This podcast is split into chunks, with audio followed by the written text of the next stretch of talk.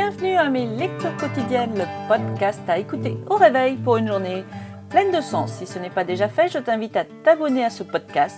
Je suis Nadia Payard, coach, et je te partage des lectures. Aujourd'hui, un extrait de l'Oracle des Anges, Remarquez les sonorités, et un extrait du livre Le Psy de poche de Susanna McMahon. Nous disposons tous des ressources nécessaires pour donner un sens à notre existence. Et la question sera pourquoi tant de colère en moi?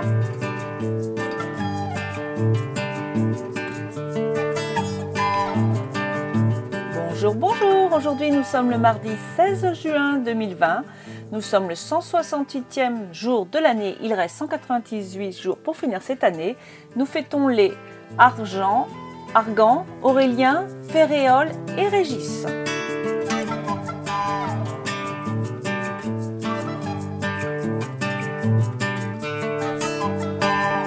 Voici l'extrait du livre de L'Oracle des anges de Dorine Vertueux, le numéro 168.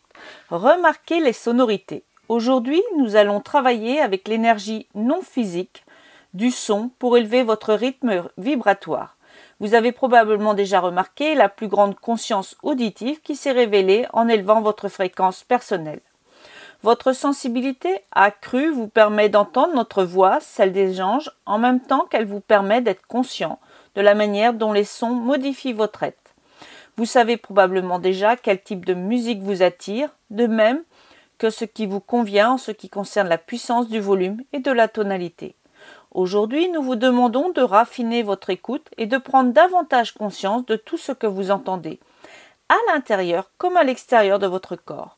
Utilisez cette conscience accrue pour faire ressortir un à un tous les sons différents qui se mélangent. Lequel trouvez-vous le plus agréable ou le plus désagréable? Comment vous influence-t-il physiquement et émotionnellement? Plus vous prenez conscience de l'effet des sons sur vous, plus votre niveau de sensibilité peut s'accroître, ce qui fait partie de l'élévation de votre fréquence énergétique.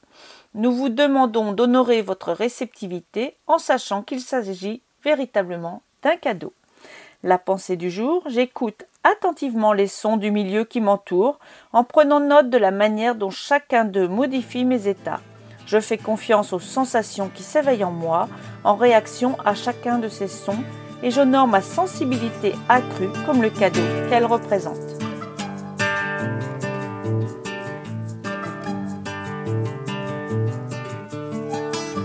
Et voici l'extrait du livre Le psy de poche de Susanna McMahon, la question numéro 44. Pourquoi tant de colère en moi? La colère est une des émotions les plus fondamentales et les plus importantes. Elle est nécessaire à la survie, elle donne la force de se défendre contre des événements qui, normalement, nous dépasseraient. La colère est également indispensable au développement du petit enfant. Elle l'aide à distinguer sa personnalité de celle des autres. Tout le monde éprouve de la colère. Pourquoi ce sentiment fondamental est-il pourtant est-il pour tant de gens si difficile à affronter? Pourquoi nient-ils leur colère? Qu'est-ce qui leur fait si peur? On trouve les réponses à ces questions de nouveau dans notre éducation. On nous a appris depuis notre petite enfance que c'est mal d'être en colère et que les gens ne nous aiment pas quand nous sommes en colère. On nous a inculqué que la plupart de nos colères sont injustifiées, comme si les sentiments avaient besoin de justification. Nous n'avons pas le droit d'être en colère car nous devons faire passer les sentiments de notre interlocuteur avant les nôtres.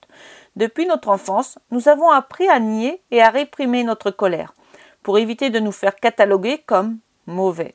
Si nous ne parvenons ni à nier ni à réprimer notre colère, si nous l'exprimons, nous éprouvons des remords et le besoin de nous justifier. Nous avons appris, en général vers l'âge de 5 ans, que la colère provoque un cercle vicieux si nous l'exprimons, nous sommes mauvais.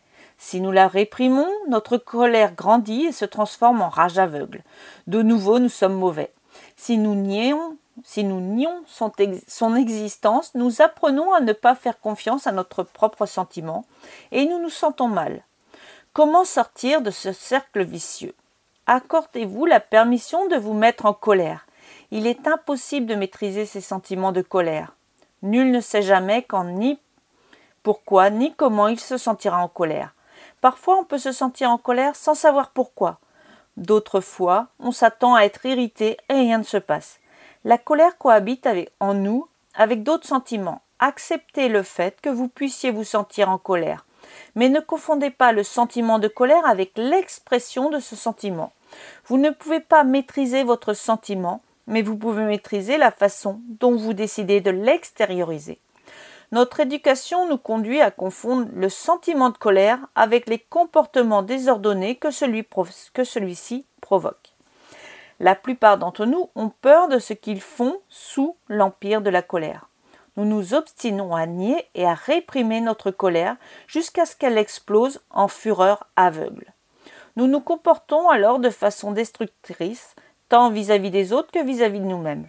En acceptant nos sentiments d'exaspération au fur et à mesure qu'ils surgissent, nous évitons que la pression ne s'accumule avec un risque d'explosion.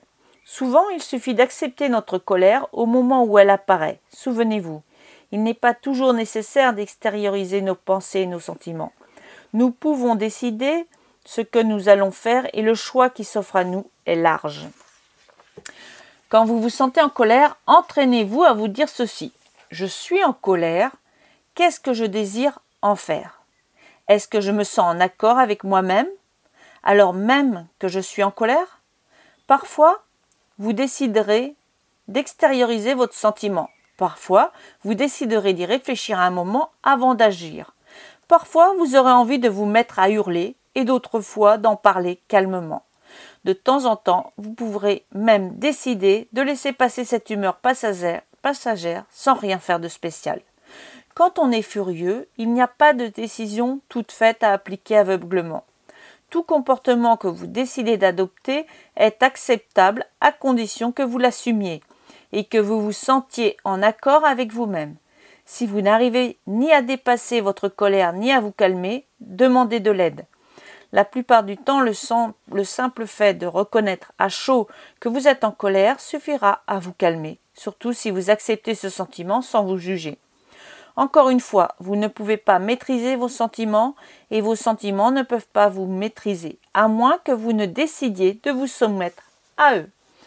Voilà pour cette question. Demain, ce sera la question numéro 45. Pourquoi est-ce que je me sens pas maître de moi? Et la question qui suivra après-demain, la numéro 46. Pourquoi suis-je déprimé